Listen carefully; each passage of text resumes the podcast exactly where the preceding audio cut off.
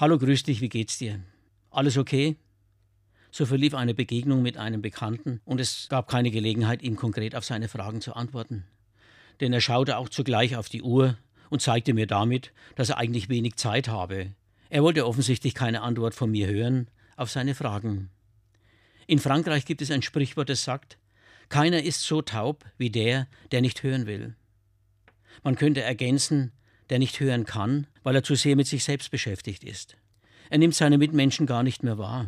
Menschen, die nicht mehr zuhören können, sind in der Gefahr, Freunde zu verlieren und einsam zu werden. Wir machen die Erfahrung, dass Leben heißt, sich auszutauschen und sich gegenseitig zu bereichern.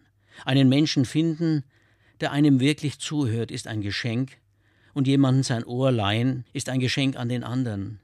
Sollten wir uns nicht öfter so beschenken?